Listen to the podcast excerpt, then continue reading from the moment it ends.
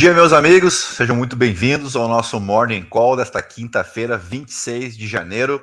Uma quinta-feira que teve como novidade o retorno das negociações em Hong Kong, né, depois que tivemos já o índice Kospi retornando ontem, o índice Kospi da Coreia do Sul, né? Uh, hoje foi a vez do índice Hang Seng retornar às negociações e voltou com tudo, com uma alta superior a 2%. A gente já chega lá. Uh, eu queria mandar um abraço aqui, pediu para mandar um abraço o Velasquez Maciel, nosso telespectador aqui de YouTube, ele também disse que. Vou dar um abraço para ele, que ele também é tricolor, só que tricolor paulista, né? Ele é São Paulino, então vai um abraço aí para o Velasquez Maciel, o São Paulo, que curiosamente foi o, último time brasileiro pelo qual eu torci, né? Sem ser o Grêmio, claro, todo mundo sabe que eu sou gremista, né? Porque em 92 e 93, quando o São Paulo conquistou ali o seu bicampeonato mundial, uh, eu tinha 11, 12 anos e eu torci demais para aquele São Paulo do Tele Santana, né? Primeiramente contra o Barcelona, 92, 2 a 1 né? Se não me engano. E no ano seguinte contra o Milan, né? Do Massaro. Uh, e aí contra o Milan, acho que foi 3 a 2 o jogo, mas eram times assim memoráveis do São Paulo.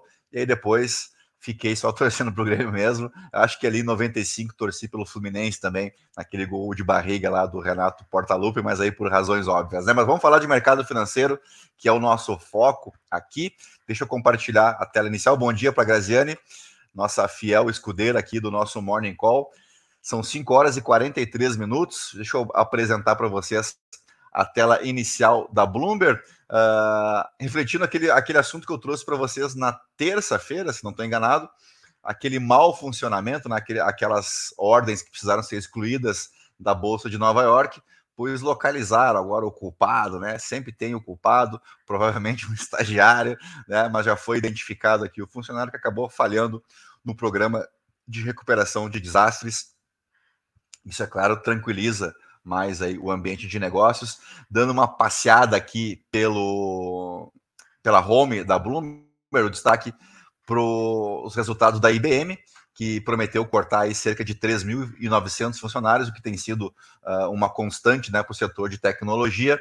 Isso que corresponde a aproximadamente 1,5% aí dos funcionários da IBM no mundo. Então, seguindo a linha aí de Microsoft, de Meta, de Alphabet, né, nada de muito no, muita novidade, só confirma aquilo que a gente já vem trazendo. E aqui está o nosso cara, aqui, né, nosso brasileiro, que agora virou celebridade nos Estados Unidos, o George Santos ele falou que vai responder todas as perguntas, mas não disse quando. Ainda está aqui o nosso glorioso conservador deputado brasileiro, né, uh, eleito nos Estados Unidos. Eu te separei um trechinho aqui. Por que, que ele está sendo tão ovacionado por lá, né? Porque ele tem sido criticado porque ele fabricou um monte de notícias falsas na sua campanha eleitoral. Primeiro, ele falou que era formado, né, que ele tinha formação superior, o que verificou-se é mentira. Uh, ele disse também que tinha trabalhado no JP Morgan, o que se verificou ser mentira. Ele disse que era judeu e também é mentira. E ele arrecadou milhões de dólares para a sua campanha e até agora não explicou de onde veio esse dinheiro. Né? Então existem suspeitas aí de que a fonte de doações para a sua campanha violou as disposições do lei de financiamento de campanha.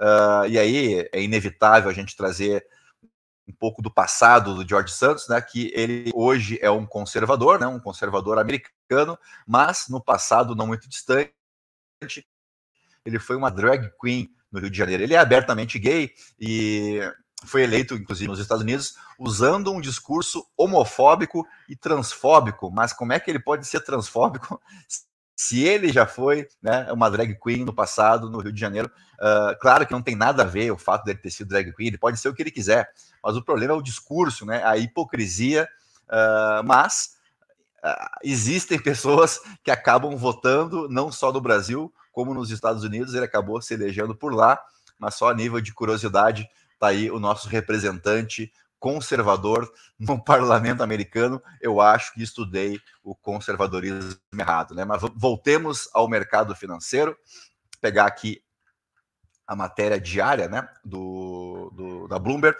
sobre a abertura dos mercados. Então temos nesse momento o, os recém-abertos mercados europeus operando em alta, mesmo sentido aí dos futuros em Wall Street. Tivemos a divulgação dos números da Tesla ontem Uh, aqui, ó, os mercados na Austrália, eu, destaquei isso no Morning Call em áudio lá né, no Spotify, que hoje é dia da Austrália e dia da República na Índia, então é feriado tanto na Austrália quanto na Índia, ex-colônias britânicas, né, cada um com a sua história, mas ex-colônias britânicas. Destaquei lá que, inclusive, a Austrália uh, inicialmente foi pensada como uma espécie de colônia penal, né, para onde seriam enviados os prisioneiros que mais davam trabalho na Inglaterra mas que o plano acabou saindo por água abaixo e a, e a Austrália acabou recebendo muitas famílias britânicas e assim iniciou o seu processo de, de uh, populacional por lá. Uh, e aí temos hoje, lá embaixo, deixa eu pegar aqui, a questão envolvendo o PIB do, do quarto trimestre dos Estados Unidos, vendas de novas casas, que é um, um dos termômetros aí para a gente medir a atividade econômica nos Estados Unidos, e os, e os pedidos iniciais por auxílio-desemprego, isso é o destaque aqui entre os indicadores nesta quinta-feira. Trouxe um outro destaque para vocês aqui, que é justamente desse retorno do índice Hang Seng, que saltou aí para a maior alta em 11 meses, né, o ponto mais alto desde março do ano passado, uh, impulsionado por dados de feriados, na verdade, o feriado do Ano Novo Lunar. Uh, deixa eu ver, eu tinha destacado. Primeiro, vamos mostrar aqui a recuperação do índice Hang Seng, está aqui o mês de março do ano passado.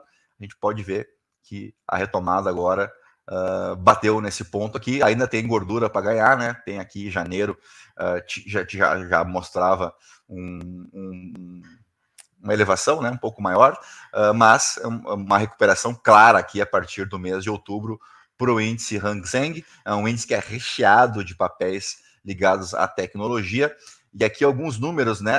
eu comentei com vocês que é um, é um período que os chineses mais viajam esse do Ano Novo Lunar, e muitos destinos uh, em comum aí entre eles é Hong Kong e Macau, que é a terra dos cassinos, né? Então foram registrados aqui 40 mil visitantes uh, em Macau, né?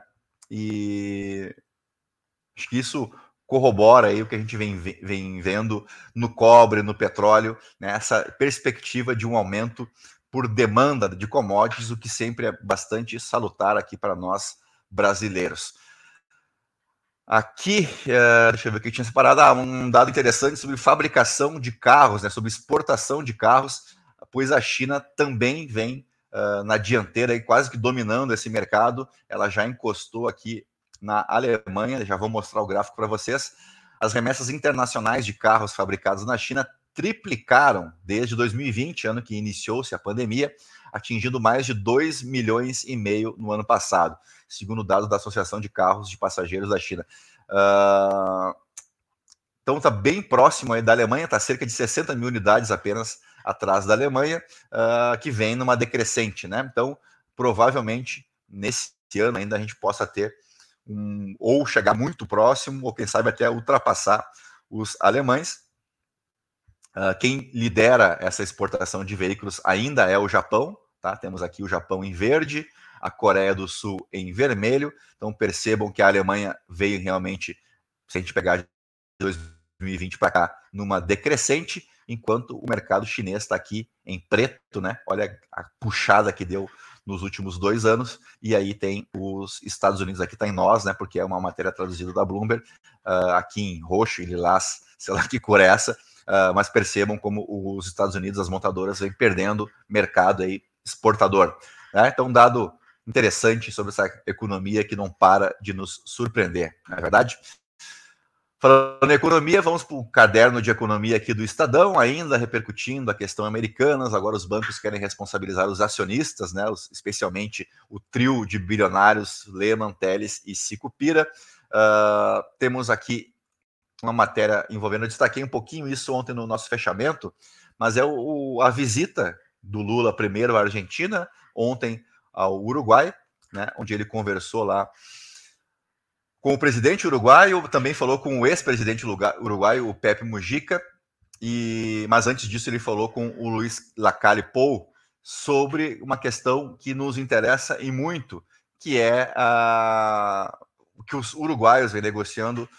que que que um, uma parceria comercial com os chineses, e isso pode ter repercussão para todo o Mercosul. Isso aqui eu destaquei ontem, mas não custa repetir o PIB uruguaio, né, dentro do, dos países que integram o Mercosul, é de apenas 2,5% a sua participação, enquanto a do Brasil é de 70%. O que, que o Lula tentou fazer, me parece que sem sucesso, eu escutei tanto a fala do Lula quanto a do Luiz Lacalle Pou, uh, é que o Lula queria negociar esse acordo comercial com a China como um bloco, né, como o bloco do Mercosul, e não apenas o Uruguai negociando direto com a China. Por quê? E aí eu acho que eu destaquei mais para cá. Uh, aqui. Um acordo entre Pequim e Montevideo poria fim à TEC, que é essa tarifa externa comum que padroniza a alíquota de importação de produtos provenientes de fora do bloco do Mercosul. Então, o, me, o receio, né, é, como há um, livre comércio dentro do bloco, uh, que itens que a China estaria usando o Uruguai para fazer a entrada dos seus produtos no bloco do Mercosul, e uma vez dentro do Uruguai, esses produtos poderiam uh, atravessar as fronteiras sem uma sobretaxa, né? então aumentando a, a concorrência, aumentando a, o nível de penetração de produtos chineses aqui no, no Mercosul. Então, para evitar isso, uh, seria possível ou criar novas regras de origem ou estreitar essa relação Mercosul-China. Uh, na fala do Lula, ainda ele destacou que ele gostaria de uh, dar prioridade também para a negociação entre Mercosul e União Europeia, um negócio que ficou meio stand-by, começou a avançar no primeiro ano do Bolsonaro, né, em 2019, mas depois deu uma esfriada. E dito isso, deixa eu voltar para aqui para me despedir de vocês, né? Uh, essas eram as principais notícias que eu verifiquei aqui, especialmente na Bloomberg e no Estadão. E aí, dito isso, queria desejar para vocês né, um bom dia, bons negócios e, se possível, deixar o like no vídeo e se inscrever no nosso canal se você ainda não o fez. Faltam apenas 10 pessoas para a gente bater a marca dos 500 inscritos aqui no YouTube. Se você me vê pelo Spotify, também não deixa de seguir a gente ali no coraçãozinho e também se puder avaliar o nosso podcast com cinco estrelas, ajuda a gente a aparecer para mais pessoas. Era isso, pessoal. São 5 horas e 54 minutos não só começamos antes das seis, como estamos encerrando também antes das seis horas da manhã.